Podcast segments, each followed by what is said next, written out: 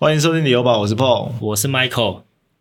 哎，Michael，有今天我们一样哦，整个这个我们工工作室又这种闪闪发亮的感觉嘛？对，又来一个很很厉害的嘉宾。听说今天的这个来宾是你的好朋友，对不对？我们当兵的时候就认识了。哦，真的。我的第一间房也是跟他买的。哦，那很有缘呢，真的很有缘。我也是买了我第一间房之后才知道，他原来也在做这个不动产的行业。所以你不是因为你认识他的去买你的第一间房？不是，不是，不是，刚好凑巧。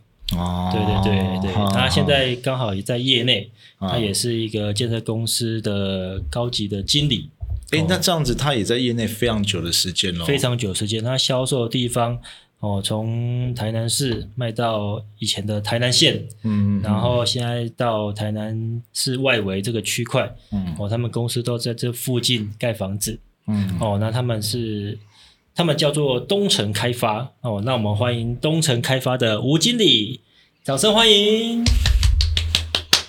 大家好，哎，Hello，有点酷哎，嗯，因为刚刚 Michael 有讲说这个吴经理的资历非常的完整嘛，对，那这个吴经理可以先帮我们稍微介绍一下你的，就是你在这个业内这么久，你大概有有哪一些资历，可以让我们听众听看看这样子哦。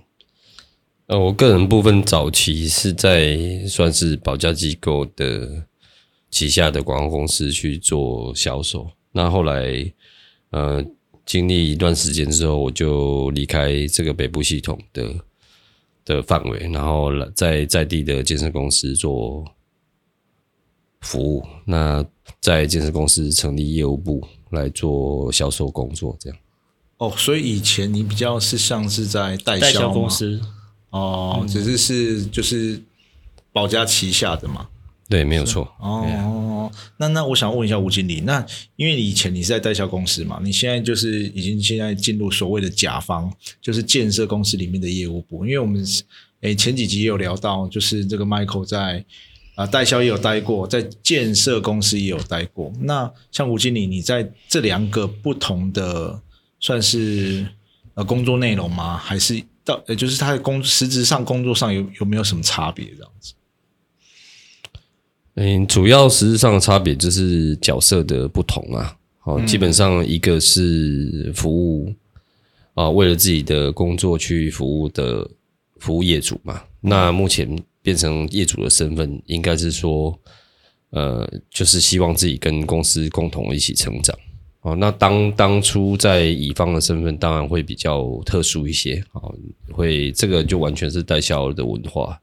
那建设公司这边的话，就会比较有成本跟工期的考量，甚至是长期建设公司未来发展的的远景这样。嗯，那所谓代销的文化，就是就是。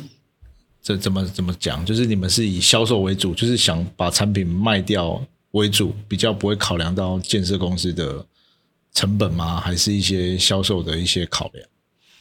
嗯，站在基层的角度，当然是以业绩为重啊。就是说，嗯，不管当然游戏规则就是上头人已经谈好了嘛，那基层就是把业绩做好，好，那让案子就是平安顺利的结束。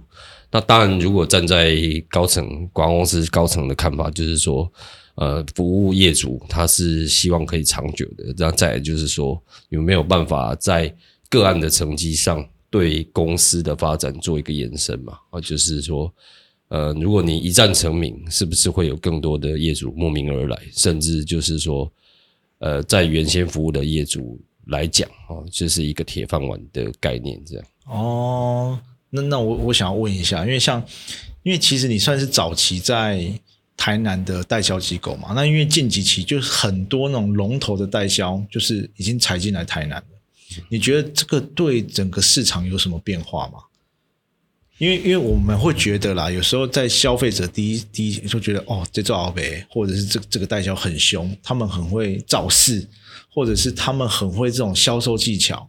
或是他们有很多的手段去 push 这些销量，那在当然在房市好的时候，房市好的时候就会去叠价叠很快嘛，然后呢，去可能有一些销售的手段，让整个整个市场感觉是很热络。那现在近期房市比较不好了，我们就会比较听到我们前几集有聊到有那种割韭菜的案子出来嘛。然后近因为最近刚好这两天报道又出来了，可能说台南好几区都有这种所谓的就是降价的降价，然后让那个就是已经买的可以去换楼层、换户，对哦，换比较好好的方位，就让你等于。弥补你那种被割韭菜的心 情。我们说自己在我们自己的已购群里面，就会很多人哎给啊，就是他就说，哎，他可能刚好买在去年房市正热的最高点，可是到今年，因为真的案子跑不太动，所以就是会有一些降价的空间出来，就是会有一些弹性的空间出来啦，可能是从楼楼层的价差去调整啊，从车位去调整啊，可是就会让人家很明显的感受到，哎。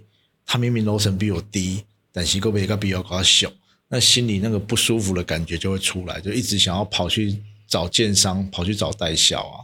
啊，这个跟早期好像比较，台南好像比较不会发生这种情况嘛。那跟近期这几个龙头的代销，或者是比较知名的上市上柜的代销进来台南的市场，有有造成什么样的影响吗？这个部分的话，其实要分蛮多层面去谈的啦。那当然，如果说以大环境来说，大型的广告公司，当然大部分是配合大型的建设公司啊。那考虑到案子的声望跟顺销的立场，当然他会希望有一些，啊，案子的动能本身是是要比较足够的。那他们所做出来的广告效果跟他们的销售策略也会影响整个整体的风向，也就是说，我怎么做，市场就会跟着变啊。所以他们愿意这么做，一定是有他们在呃销售排期上的考量，或者是说整个你说，也许现在业主有很多的配合，但其实他也是希望案子是可以持续动下去的。那跟往以往在南部。在地建商的所谓习售的观念，它其实是大大不同的哦。那当然，近几年来这个冲击也让在地建商的一些看法有所不同嘛。所以我们也看得到一些在地建商，他慢慢的愿意把自己比较高的总销，甚至高的户数哦，去找这个外来的大型广告公司做包装哦，像。呃，这个就不方便提啊，大家应该都很清楚是哪一些建设公司 好，所以这个层面其实影响算蛮广的啦。这个也可能也不能哦两三句话讲完这样。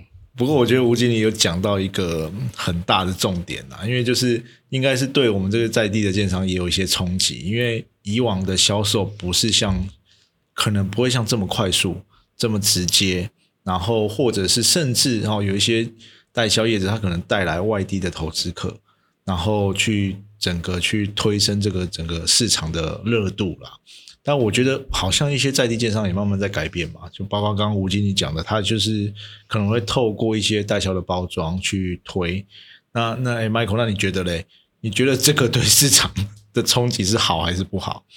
因为你你算是传统台南建商的代表嘛，对对啊。可是其实像呃比较一些知名的建商，他其实现在还是没有用这样子的销售行为，嗯，边反而是一些中小型或者是比较应该说它的资本额比较大规模的在地建商开始去做这种事情嘛。应该说在地的一些知名建商啦，哦，就是他是做比较。高品质豪宅类的做品牌的品牌建商，他就比较少去找外地的代销公司，他也不玩这一套啦。对他也不会想说要请代销公司帮他包装，因为他们就有很多固定的已购客或者是一些粉丝在追踪他们的产品，嗯，所以他们不太需要去让外外地的外建设公司、哎代销公司去包装，嗯，所以大部分来台南目前哦，那在卖的这一些。就是知名的这种大型的建设公司会找大型的代销公司来包装，通常都是外地的居多。嗯，哦，那当然本地的也有，可是它的量体就没有这么大，比较少一点，比较少一点。对，那大的代销公司它做的一个行销的一个预算，它就很高嘛，它整个那个行销出去的一个那种声量就很大，哦，会让他觉得他很。好像很厉害、很热闹，这样子去推广它的产品。那当然价格也不便宜。嗯，哦，那我比较想要了解的是说，吴经理现在的建设公司，你们公司有请代销来帮你们做销售吗？嗯，目前部分的话是没有，那就是由我在统筹业务部的部分啊。简简单讲就是，呃，就是销售这一块是由我负责。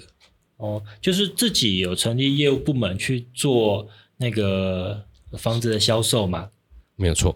哦，嗯，那你们觉得，你们如果说你们自己成立业务部门跟请代销，你们为什么会选择自己成立业务部门去做销售，而不是聘请代销来做销售？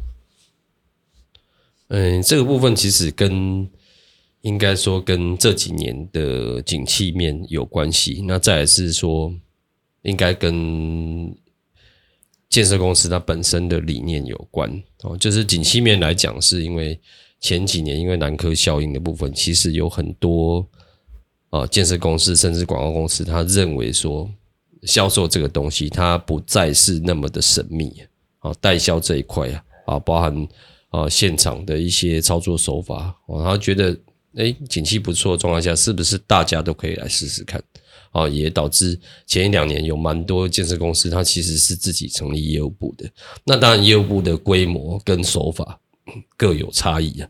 那另外一个部分就是 公司理念部分。那我们东城开发的话，它其实是比较呃希望说一步一步慢慢把公司的规模做大了。哦，就是说先立足台南，然后甚至跨足外县市啊、外岛哦，甚至国外的这个。啊，这个当然讲的是比较啊比较远一点的，不过公司的确是有这个想法的啊，所以就是说，我们今天公司请我来，也是说，啊，他也知道说我这个系统是比较标准的销售手法，所以他他希望借借助这个东西，让整个公司的形象也好，或是说整个案子的声量。哦，是有别于在地建设公司，他们不管是聘请在地的代销，或是跑单，甚至直直接请跑单包柜的一个状况，哦，是有所不同的。嗯，那我，哎，所以是我觉得是应该建设公司本身的文化跟理念，会让自己想要聘请一个专业，然后有销售经验的一个呃销售经理，然后来做公司的销售部门的主管。哦，然后推，然后那个跟老板就是理念志同道合的，一起去把公司文化跟理念给推广出去。嗯，哦，那这样子的好处，我想应该对于不管是客户端呐，哦，还是对公司端，都那么比较能掌握，就是。整个市场跟整个顾客概况这样，我觉得有点像，因为 Michael 之前也是类似这种情况嘛。因为我们之前有聊到嘛，这个就是比较偏一条龙的服务啦。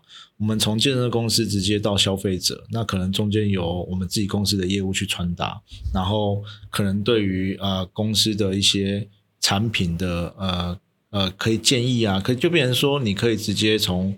呃，建设公司端直接对到消费者，那可能上下这种联通的关系会比较好。我觉得这个也也是一个感觉是一种打底啦，想要把这种整个这个建个建设公司的文化做的比较好一点点的感觉嘛。然后，因为其实我们今天也想要聊一下，因为像这个东城开发目前就是已在算是在台南比较外围的区域嘛。那因为其实吴吴经理现在负责业务部门，其实就是很直接的变成。对市场的变化要非常的熟悉。那其实，因为我们一直在聊，就是这几年台南房市的这整整个大爆炸哦，就是跑得很快。那这个台南房市的外围哦，这些市场，就是我们比较不会聊到，比如说像你们东城开发推案的西港啊、关田啊，啊，这甚至是一些比较偏的地方。那这些地方他们的。变化是什么？就是跟这两三年的整个房市上涨呢，它是有脱钩吗？或者是他们是一起联动的？那造成这样子的变化又是什么原因呢？哦，那基本上台南外围市场的变化哈，其实简单讲哈，还是离不开南科本身这个东西的。那南科它的影响大概从三四年前开始就有这个外溢效应嘛。那当然很直接的。部分就是比较临近呃善花周边的卫星城镇嘛。那当然，我们目前的个案是在关田跟西港啊。那如果对台南地理比较熟的朋友，他应该就知道说，我们并不是它的卫星城镇的第一线啊，是属于第二线。那但这个地方的话，它一定会在销售的价格上做递减啊。那再来是工料商工料双涨，它本身就会让房子的价格会有所谓的低销嘛。哦，所以其实大部分在台南，不管你有多外围的的地方，你只要看到透天哦，基本上就是八九百万保底呀。哦，因为它的成本可能就是在那边的啦。对对对，就是有一种均一价的感觉，然后就是说这个价钱，你说呃拿来卖透天哈，合情合理哈。考虑到区域本身它的就业跟收入，在评估客人的月负担来说，它是绝对合理的价钱哦。但，这个是所谓价钱的部分啊。那另外一个部分是它怎么去跟市区的地方做联动哦。我认为它这个会比较细节一点，因为每个案子它本身的生命点不太一样哦。除了区段本身的价格跟价值以外，还要看你个案本身的条件哦。像我们目前的。在关田的案子是青日朗朗哦，它关田区大家都知道，它是一个非常广阔的一个呃农业区哦，它基本上它在关田，它就是只有一个工业区，其他的部分就是农业，而且它热闹的地方并不多，那最热闹的地方我不外乎就是龙田啊。那我简单讲一下关田的区段好了，基本上龙田车站附近绝对是。最指标的地方哦，那这边之前的个案价格，像呃桂田成田富益，它大概是在一千一百多到一千三百多的成交价。那当然他们的推案时间是比较早的。那我目前的话，我们个案啊平均总价的话会在啊一千两百多到一千五百多，这个是以实际成交的价钱呐。哦，那。关田的落差就在于说，它还有另外两个区段，一个是关田工业区本身，就是二镇这个地方。二镇这边的价钱的话，大概会在一千左右哦，它从九九百多卖到一千，接近一千一左右。那另外一个地方是，呃，就是八田路哦，就是往乌山头水库哦，往咖啡公路的地方。到这个地方的话，大概就是八九百万，就是更偏一点的。对，可是这边有一个很奇妙的现象是。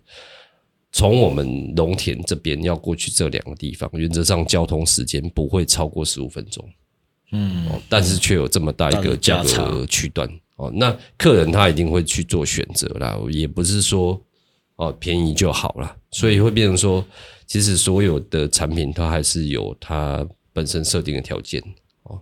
那价钱的部分应该是说，它很难去用一个标准的说法去去定啊。嗯哦，那刚问到这个定价策略的部分哦，原则上现在因为预售屋它有实价登录的问题啊，那在我们的看法是说，呃，当然土地跟呃建筑本身的成本是现在消费者常常啊，现在消费者被教育的非常的成熟，他一定会来跟我们谈这个部分。好，那当然他们就是拿成本去谈了，啊，再来是。如果你今天一个建设公司只看成本，他不看利润的话，他就没有办法继续维持嘛，嗯，因为他没有办法继续找土地跟开发嘛，嗯，那我们直接讲说，到底要卖多少钱是合理的？很简单，你不用管我土地买多少，我的建物成本是多少，你就看现在的土地价值是多少，哦，建建物的成本是多少，再加上合理的利润，哦，跟适当的建筑设计。哦，那就是它最合理的价钱好，我想说这个哦，我想消费者他是非常自由的啦。如果今天这个价钱卖得动，哦，大家都大家都是聪明的，应该也没有什么所谓的呃定不定价策略的问题。嗯，因为其实就是有成交，就是有这个市场嘛。有时候。就是很就是这种就是实打实的东西啦，你卖得掉，你市场就是在这边。因为有时候我们跟建商买的第一手的房子，哦，你可能过三年五年后来看，人家卖第二手的价格，搞不好是第一手的利润的很多倍。哎，就是可能是百分之三十五十趴的利润这样子，甚至比建商当初的利润还要多。所以，我我觉得房地产是依照市场去去定价。对，哎，对，因为因为其实现在消费者也慢慢可以跟得上这个观念了。因为早早期其实很多人，包括可能啊在销售或我们在买的时候，嗯，都会想要拿以前的价格来。谈价，啊，伊讲啊，较早迄迄隔壁迄个卖偌济，我们讲中古屋就好了。诶，隔壁迄个卖偌济，哦，这个归档金价个卖偌济，啊，你个卖偌济，就想要谈，可是这个其实都是一个呃过去的价格，哦，就是我们很爱拿股票来讲嘛，就是你不可能用现在这个时间你去买十年前的零零五零，嗯，啊，你因为它现在的价值就是在这边，嗯，所以其实有时候市场就是当下你有没有办法。呃，合意这个价格做去做磋商，所以有时候很多人会买不到房子，就是因为他们太执着于过去了。他们一直想说啊，我不想要被贵到啊，或者是我不想要当盘子啊。可是其实有时候。市场就在这边哦，不是说现在成交力的是潘娜，其实就是因为现在目前市场的价格是这样子。那当然有可能你会预期到未来的市场价格有可能在提升的时候，你可能愿意去做一些自产或投资，那个是另外一方面的考量嘛，对不对？那其实我我我也想要问一下，因为我自己是彰化人，算是比较彰化比较。离市区比较远，应该也算是外围的，就比如说可能是台中外围的区域嘛。其实我，然后我又是彰化的，不是市区的地方，我其实自己很有感的，因为变成说，呃，我们那边价格也一直在推升，然后呢，呃，那个实价登录也一直一直往上叠，然后也开始慢慢出现乡下地方开始慢慢出现华夏这种产品，然后价格一直居高不下。可是还是一直有成交哦，嗯啊，这但是这些成交的人，大部分应该都是在地人吧？那像关关田这边，好像亲自来来揽这个案子，他大部分呃成交的客人是是是哪边来的？是以在地为主吗？因为比如说像这种外围的市场，它主要的课程是在哪边？会不会像市区一样有很多外地的投资客？还是大部分就以在地人自住为主这样子？嗯，青日港这边的话，主要的客群它还是以在地为主。那当然会有一些周边城镇的的人口外移，例如麻豆啊、善化哦，甚至柳营这一部分。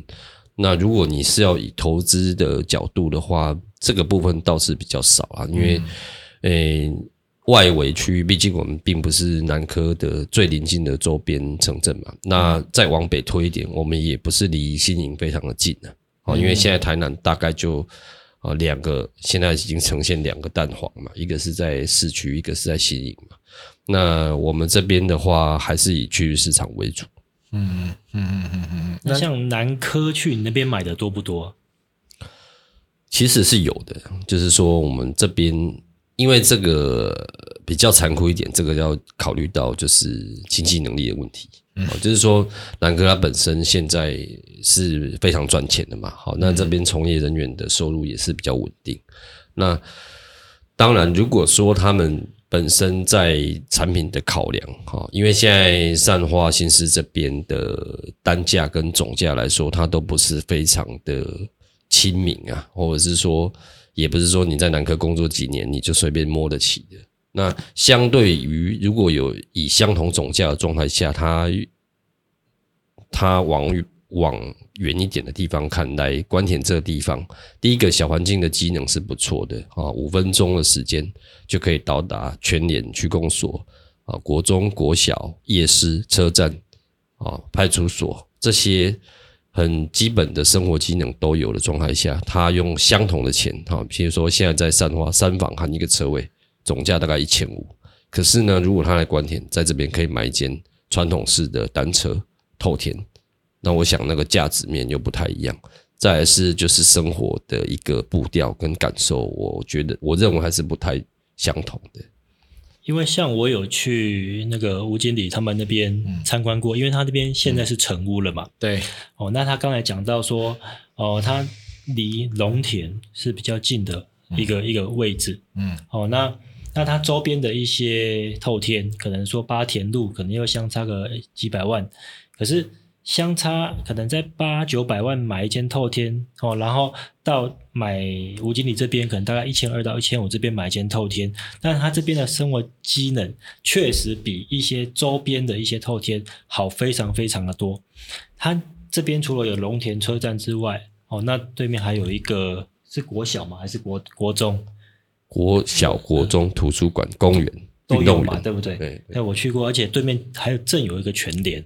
哦，哎，那因为我曾经呢，我很当兵的时候，在这边坐过一次火车了，因为我就是在关田当兵的，然后就还要来龙田坐火车回台南市。嗯我想说，关田应该东西残吧？靠，我在密会卡岛旁边有什么？嗯结果我就觉得，哎，这边其实晚上倒是还蛮热闹的哦，有夜市什么的都有这样子。所以那时候吴经理调到这个地方去的时候，我去找他哈、哦、来看这个这地方的环境。我觉得如果一千二到一千五买一间传统式的单车透天，嗯，有几个房间？三四个房间哦，有四个房间嘛？四到五个，哦，四到五个房间哦，有四到五个房间。地建平这样子多少平呢、建平的话大概会在五十左右。哦建平有大概50是平五个房间的话，五个房间的话，我、那五个房间建平五十平，卖一千五百万左右，因为它是包含土地。对，而且因为它是传统式的透天，所以它停车的部分没有算在建品里面嘛。对对，那变成说，可能当地的人如果他有这个房地产目前的这种行情的概念的话，那会觉得这个价格确实真的是蛮吸引人的啦。嗯哦，嗯，对。那我我觉得刚刚讲的有点像是，我觉得就是啊、呃我们之前有聊到，就是你挑选产品要哪一些指标性嘛？刚才其实就是生活机能、学区嘛，然后还有轨道运输的部分，其实都符合啦。因为我觉得，就像我觉得会不会慢慢未来就会这样子，就是比如说现在在台北市，在台北市的精华地段，可能离十到十五分钟到新北市的车程，可是其实那个房价也跳动的非常大的幅度嘛。那在台南市，可能我们之前讲平时平时营区的部分，它可能离周边一点点，五分钟甚至不到五分钟到富国商圈，他又跳了三四百万的价差，所以其实这种这种啊、价格氛围不会只有在市区会有这种，或者是都会区才有这种产生。其实像在关田这些地方，因为它可能是你在周边一个锦江东西产了嘛。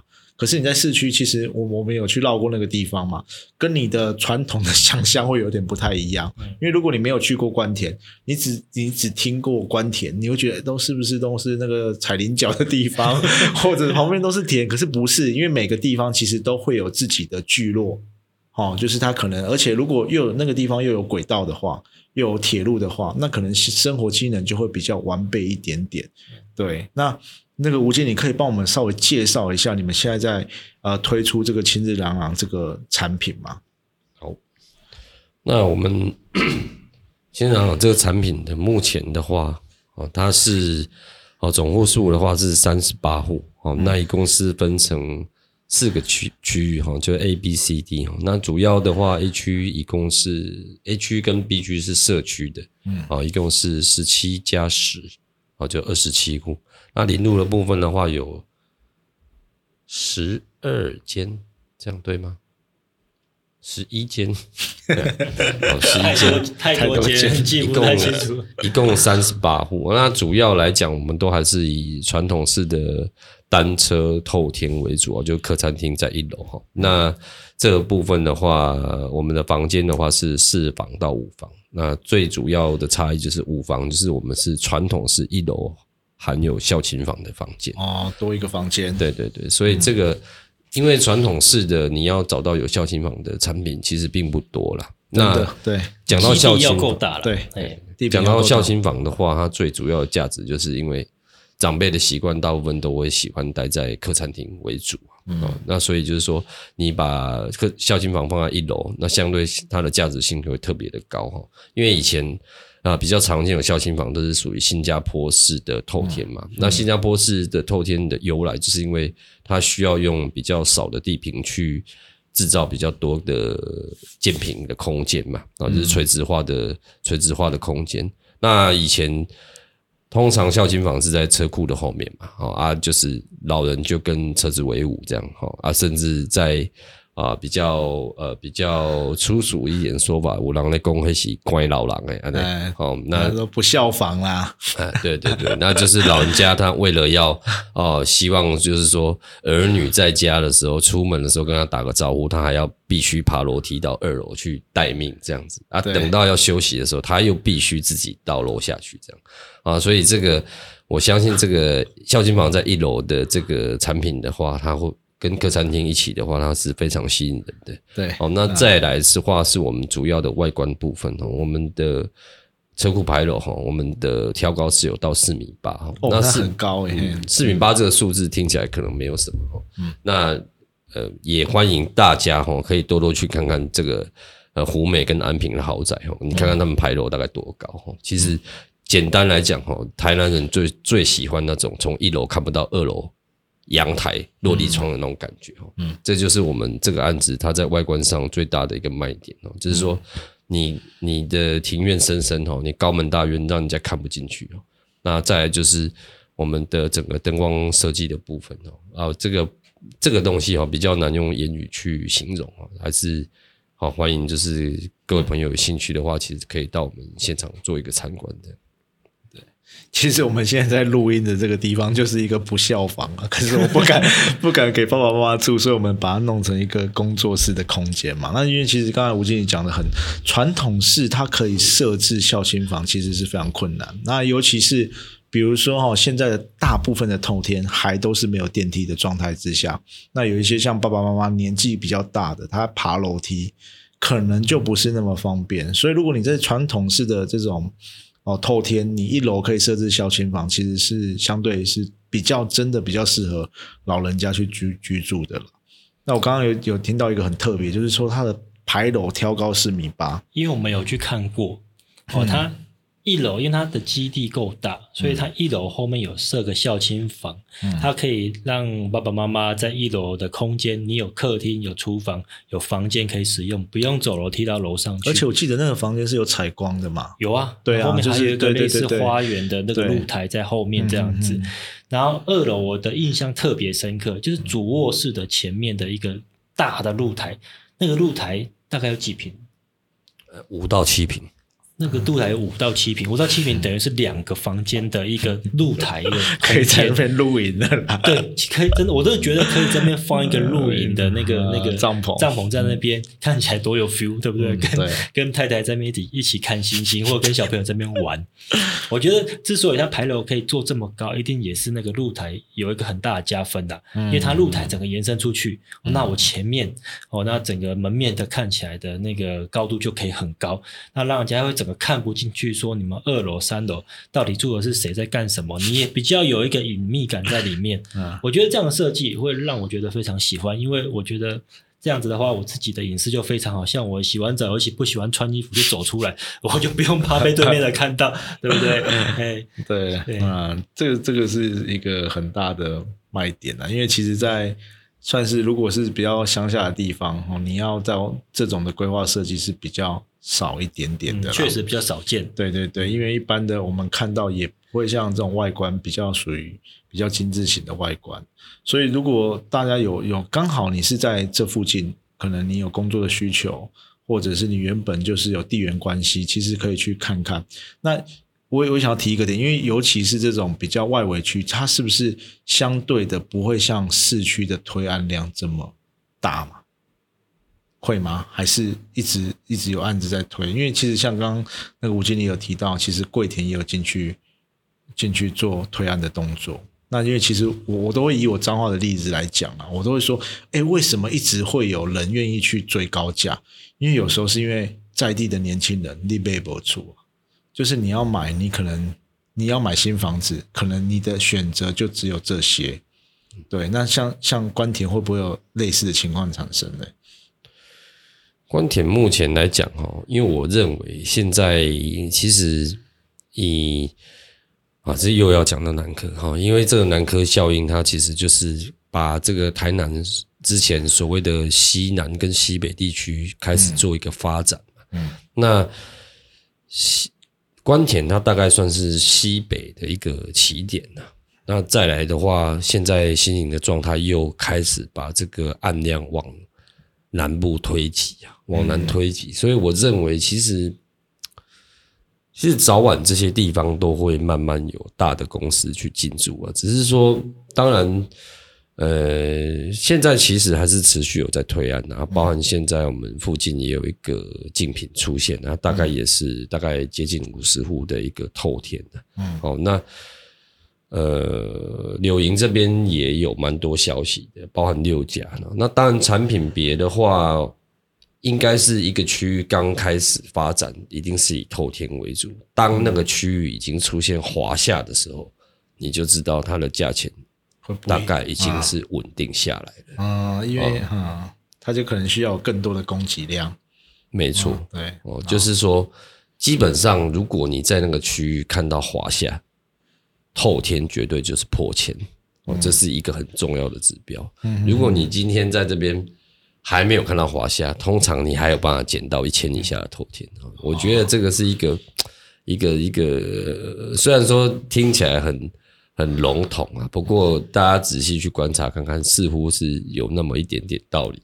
对，我觉得这个真的讲的太好了，因为我们最后其实就是要讲一下未来外外围环市的外外围这个市场的这个房市的发展的趋势嘛。因为刚刚吴京讲到一个重点，其实就是那个华夏产品出来的时候，感觉就是因为它可能已经开始供不应求了，哦，你可能需要在啊这个一一块比较。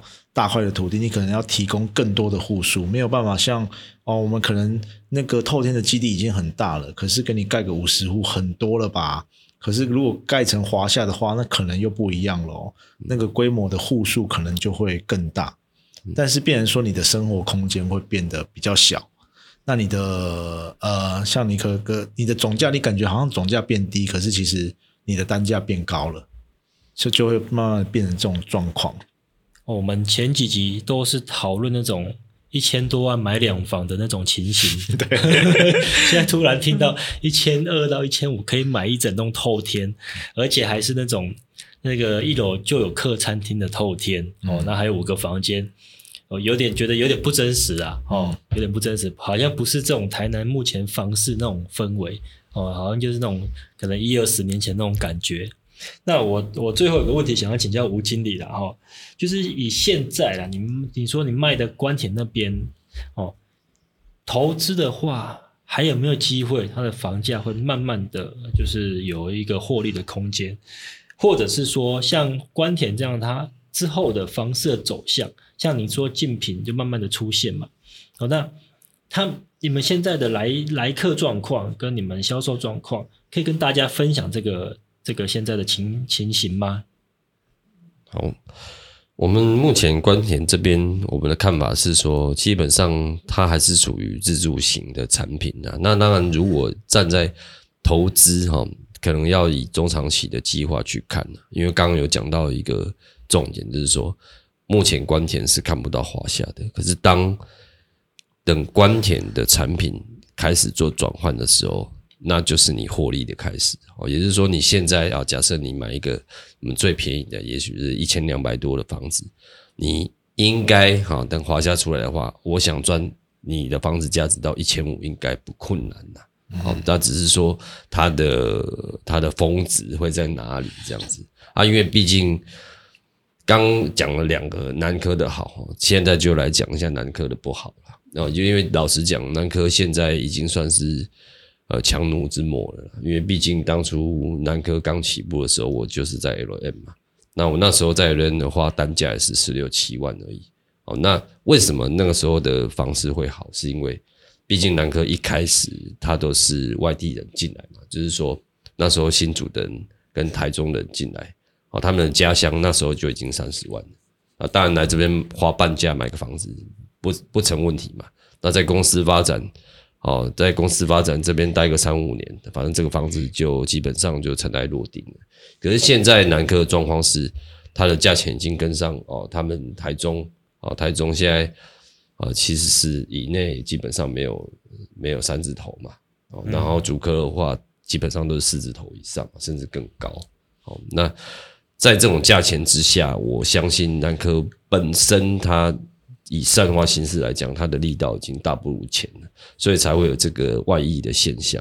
哦，那所以其实我认为现在会来买这些更呃甚甚至你要说偏远也好的区域来说，他们大部分还是属于自住为主啊。那对价格或是价值来讲，有没有期待？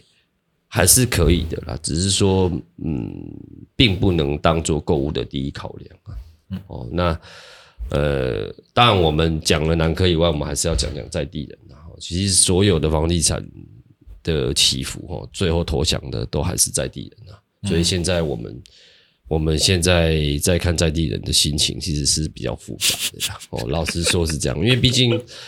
毕竟关田这边它就是一个工业区嘛，就是比较传统的产业，然后再往上推啊，柳营会有一个科技工业区，那可以科技工业区它本身的就业机会啊，那大家可以上网看一下那个人口数，基本上是啊，基本上是不能拿出来讲的。然后新营现在有一个产业园区啊，好产业园区。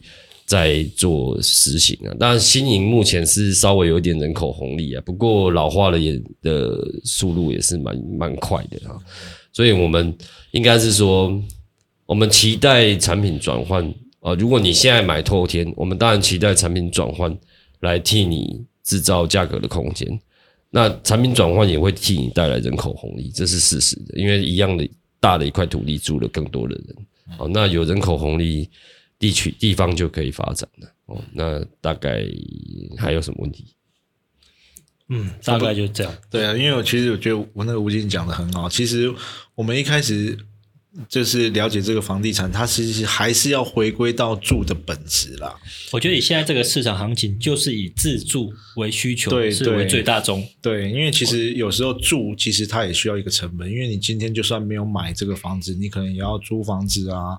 或者是你会衍生一些其他住的成本。其实我觉得吴经理很老实啊。对啊，你看他这样酷酷的，其实他很老实，他也不会骗你去买，他就是也不会跟你说以后他一定会涨，他就是很老实的说，现在目前是怎样。但是因为其实现在就是经验是这样，这样。因为现在的应该是说现在的市场定价就是在这边啊。那因为可能在地人有时候会可能会有比较没有办法接受，可是有时候你要出去看一看市场。或者是你可能有很多案子可以比较，你就会知道说啊，现在市场的定价大概就在这边，那成交大概就是这边，那你就可以去比较什么样的产品、什么样的地点适合你，你再去考虑要不要要不要去呃购买，要不要去开始就是有你第一个房子这样子。